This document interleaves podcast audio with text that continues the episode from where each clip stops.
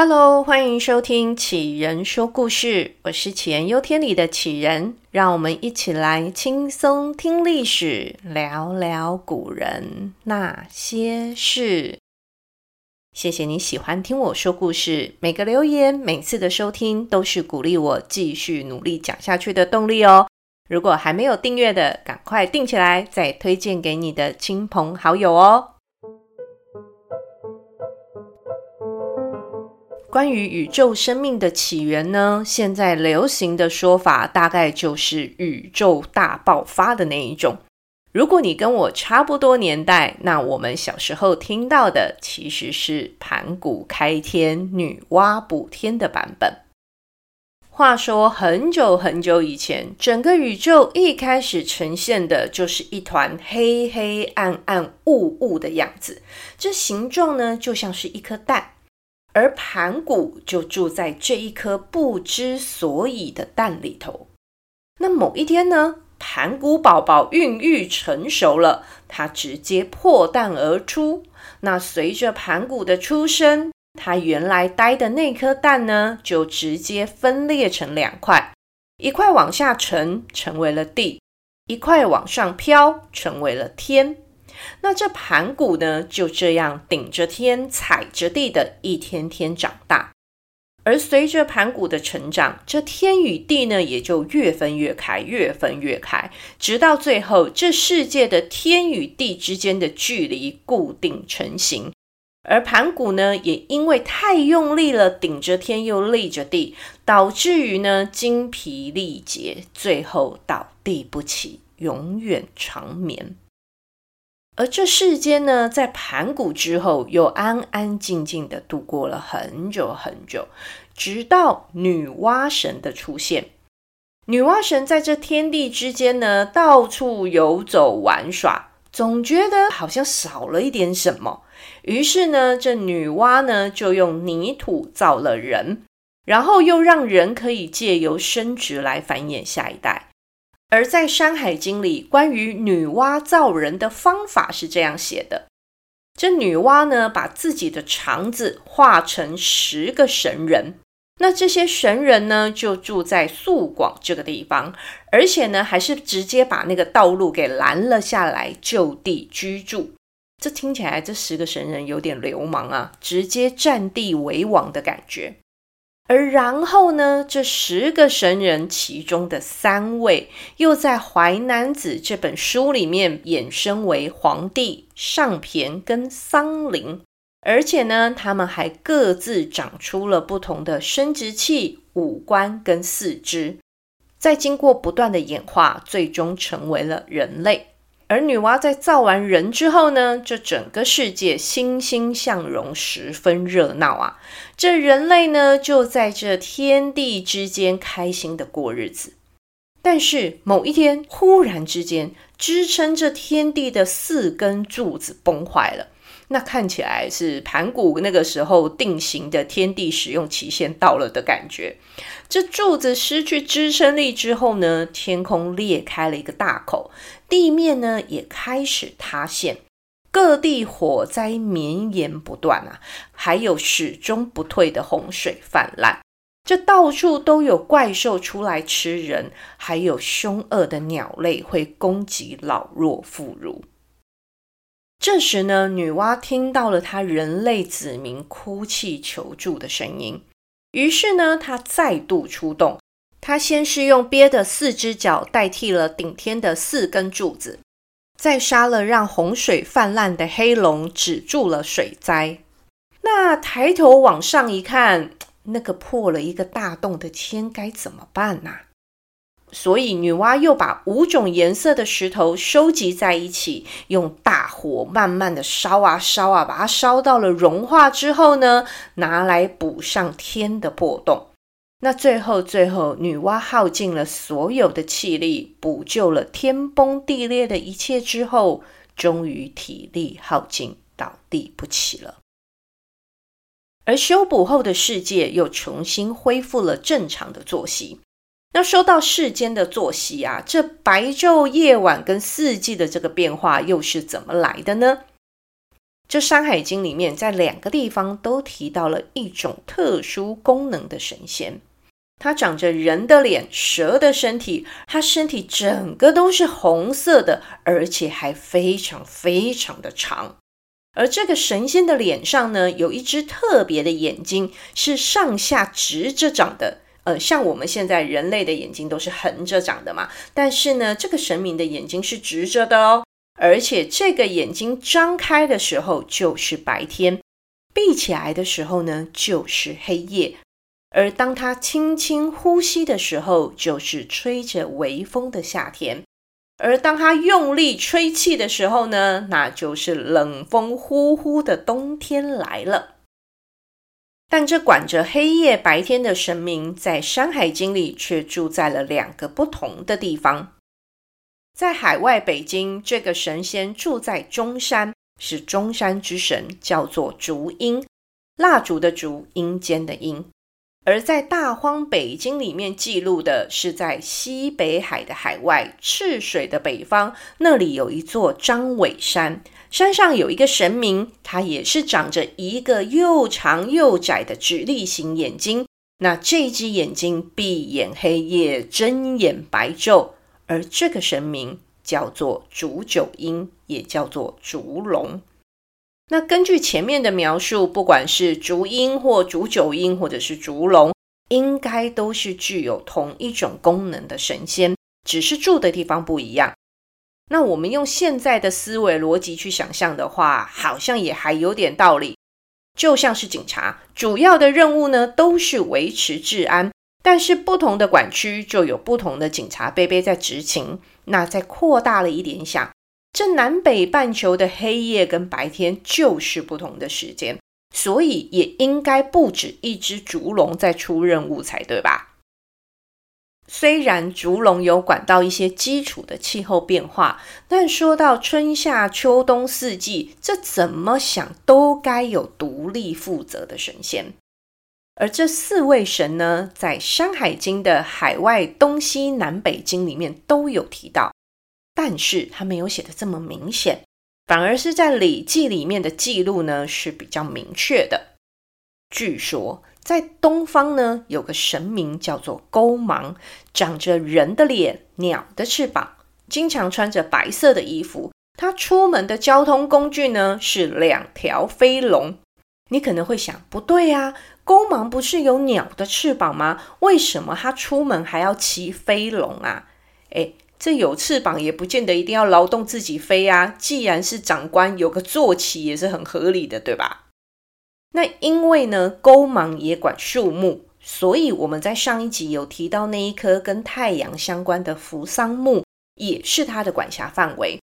那太阳从东边升起来的那一大片地呢，也就顺便都归勾芒所管了。而在南方有个长着人的五官，但身体却像是野兽的神仙。这神仙的交通工具呢，嘿，也是两条龙。他呢，就是夏神祝融。祝融呢，也身兼火神的工作。因为是火神，所以呢，祝融也就顺手教会人类来使用火。那也因为这样，远古的人们对于祝融是非常的尊敬。那在这里呢，又衍生出了另外一个神话。因为人对火神祝融的崇拜，引起了水神共工的嫉妒。共工心里是超级不平衡的，他心里想说。你们这世间的人在想什么？这世界上有哪一个东西可以没有水？为什么你们这些无知的人类只知道崇拜火神祝融，而不崇拜我水神共工呢？这共工啊，是越想越火大，于是呢，他发动神力，汇集五湖四海的水，冲向神山昆仑山。这无穷尽的水呢，把昆仑山上的圣火给浇灭了。顿时之间呐、世界陷入一片漆黑。这时呢，不管烛龙再怎么张眼闭眼都没用了，整片天就是黑的。共工这幼稚的行为把祝融给激怒了，他骑上飞龙，直接找上共工单挑。那最后呢，把共工给打趴了。但是呢，这输的人呐、实在输得不服气呀、啊。共工一怒之下撞向不周山，这不周山可是世界的天柱。共工这一撞呢，就把天柱给撞断了，天也跟着塌下来了，为人世间带来了灾难。这后面呢，于是又接回了我们刚刚一开始说的女娲补天的那段故事了。那这春神、夏神都出场了，接下来就是收获之神秋神啦。秋神呢，是住在西边的入收。《山海经》的海外西经里，简单的描述了入收的长相，说他左耳有蛇，使用的交通工具呢，也是两只龙。后面的民间故事呢，就帮忙把入收的形象再多丰富了一些。说呢，它也是长着人的五官，但却有老虎锐利的爪子，然后呢，浑身都长满了白毛。那这样的形象呢，也为秋天增加了一股肃杀之气。再来就是冬天了，北方的鱼江，诶，这里的鱼江不是虾江鱼江的那个鱼江，这里的江呢是疆土的江。但是“鱼”这个字啊，我们现在已经很少用到了。大家可以参考一下我们这一集节目的资讯栏，或者呢是上启人说故事粉丝团。我会把四季神仙的名字跟一些其他的小特征放上去给大家做参考。那我们说回来，这个鱼江啊，鱼江呢也叫做玄冥，一样是长着人的五官、鸟的身体，然后呢耳朵两边都挂了青蛇，脚底下呢也踩着两条青蛇。那大家猜猜看，这玄冥的交通工具是什么呢？是的，没有错。按照前面春夏秋神的惯例，冬神的坐骑也是龙啦。不过呢，玄冥管的部门有比较多一点，除了负责冬天之外呢，它也是风神、海神跟温神，而且会随着它执行任务的属性不同来更换形象。当它是海神的时候，身体就会从鸟变成鱼。但是呢，一样拥有人类的手跟脚，这听起来也很合理。换任务的时候总是要跟着换装备嘛，工具可是很重要的。而在《山海经》的世界里，除了记载自然环境跟神怪之外，也有可怕的战争。女娲造的那些人类，经过生殖繁衍，人也越来越多，越来越多，越来越多，逐渐形成各种聚落。这人一多嘛，聚落之间也开始有了纷争。这时，南方神农氏的首领炎帝跟北方其他部落联盟的首领黄帝相战，最后神农炎帝战败了。但在炎帝管辖范围中的一个部落首领蚩尤却不甘心。蚩尤先生呢，据说是远古时期著名的战神，很会打仗。后来不甘心的蚩尤自己找上了皇帝，直接下了战帖。而这一场仗呢，也被记录在了《山海经》的大荒经里。皇帝跟蚩尤打仗打的是风风火火啊，而且他们走的可不是单挑的路线哦。皇帝叫来了应龙，应龙呢是一只长了翅膀，可以在空中飞行的龙，它拥有召唤水的能力。应龙带来了大量的水。但是蚩尤也不是省油的灯啊，他叫来了风伯跟雨师，让他们刮起最大的风，下了最猛烈的雨，让应龙呢无法控制水的走向，于是呢只能任由大量的水泛滥成灾。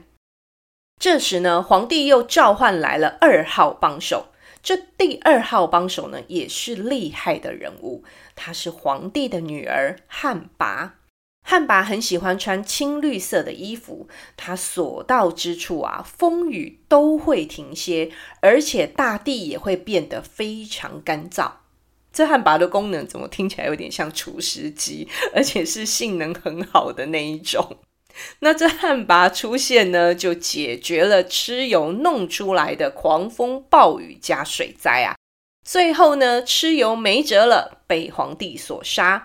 而黄帝接着呢，就统一了各个部落，最后成为天下共主。